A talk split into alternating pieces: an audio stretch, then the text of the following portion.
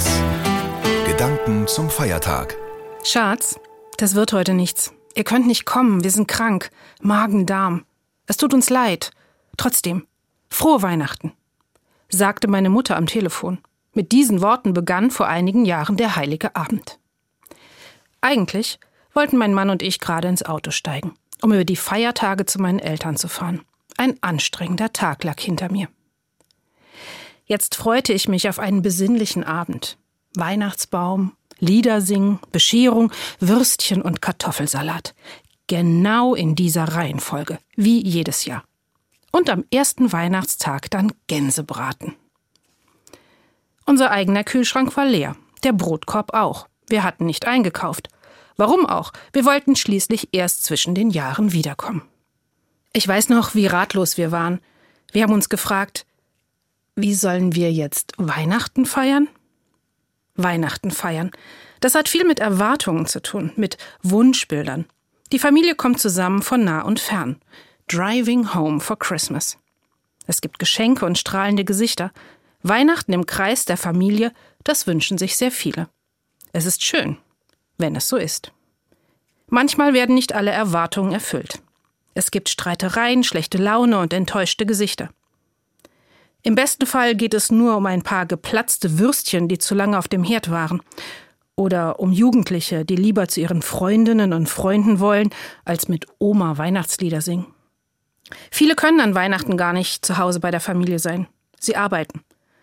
Sie versorgen Kranke, fahren den Linienbus oder sitzen am Notfalltelefon. Andere haben kein Zuhause oder keine Familie. Sie wohnen im Flüchtlingsheim oder leben auf der Straße. Manche sind allein, weil die Kinder weggezogen sind.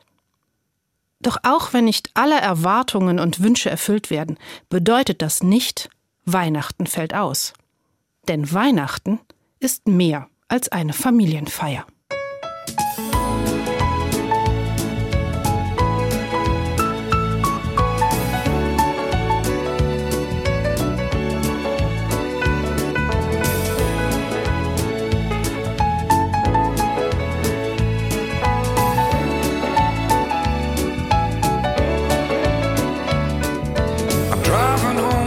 Christmas.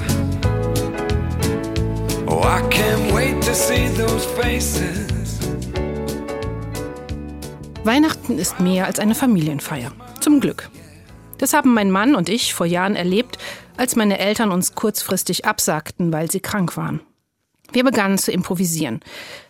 Der Adventstrauch mit Strohsternen würde unser Christbaum sein und eine Kerze fand sich auch noch. Mir ging die Weihnachtsgeschichte durch den Kopf und sie kam mir auf einmal ganz aktuell vor. Die Geschichte von Maria und Josef und ihrem Kind. Maria und Josef waren an Weihnachten auch nicht im Kreise ihrer Familie, sondern allein in Bethlehem.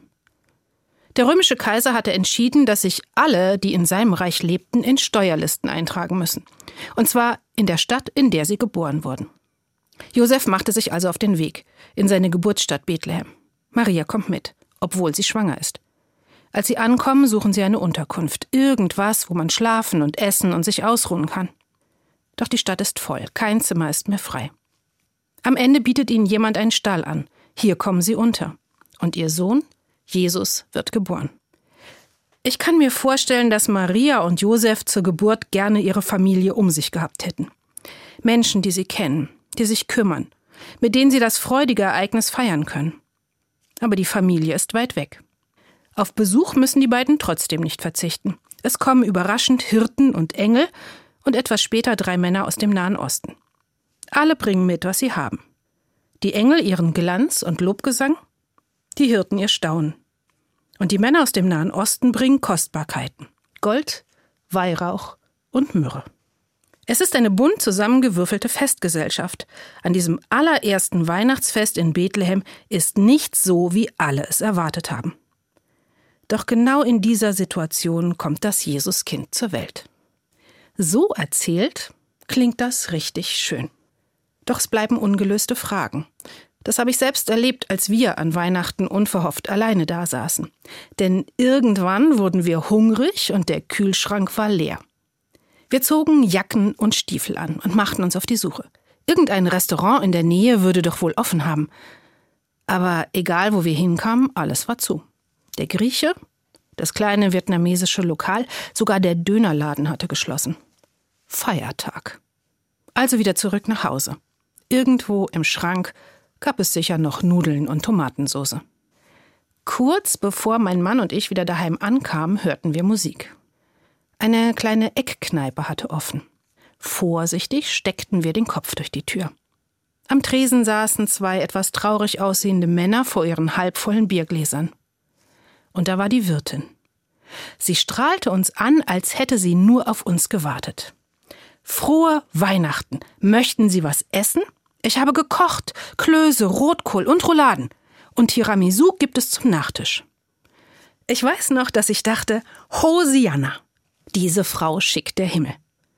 Am Ende haben alle zusammen gegessen. Die Wirtin, mein Mann, ich und die zwei vom Tresen, die übrigens kein bisschen traurig waren. Es war ein wunderbarer Weihnachtsabend mit Menschen, die ich noch nie zuvor gesehen hatte. Ich glaube, manchmal braucht es nicht mehr für ein gelungenes Fest.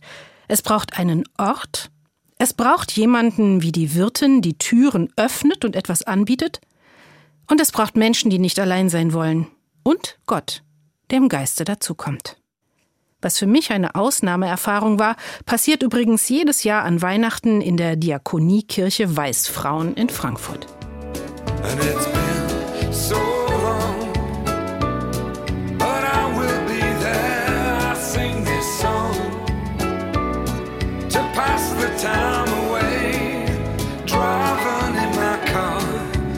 driving home for Christmas.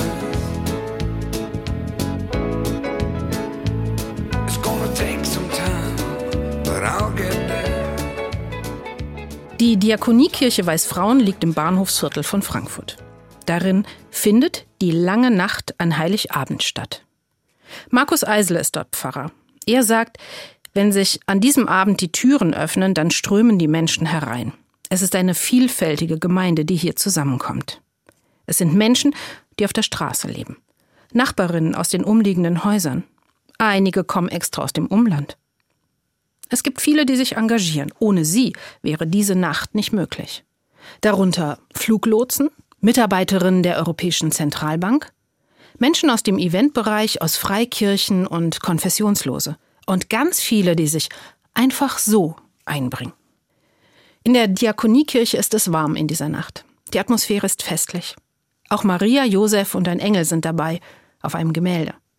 Ein Fernseher am Altar zeigt Bilder von Hirten und Schafen und über allen leuchtet ein Stern. Zur Begrüßung gibt es Tee.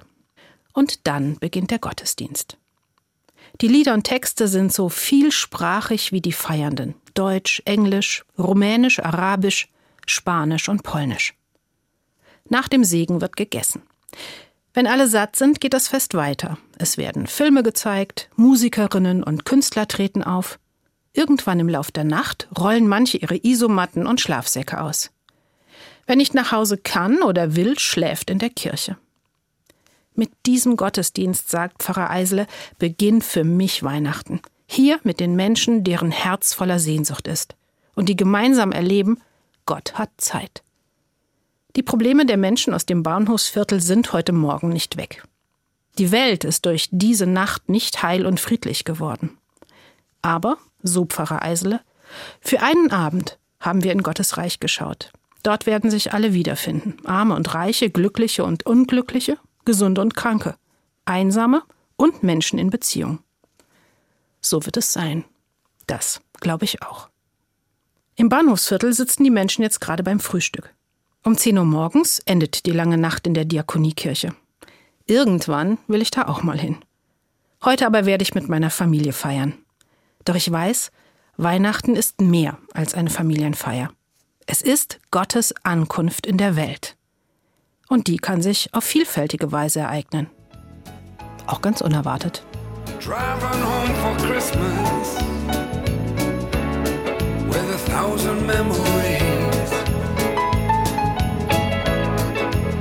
I take a look at the driver next to me. He's just the same.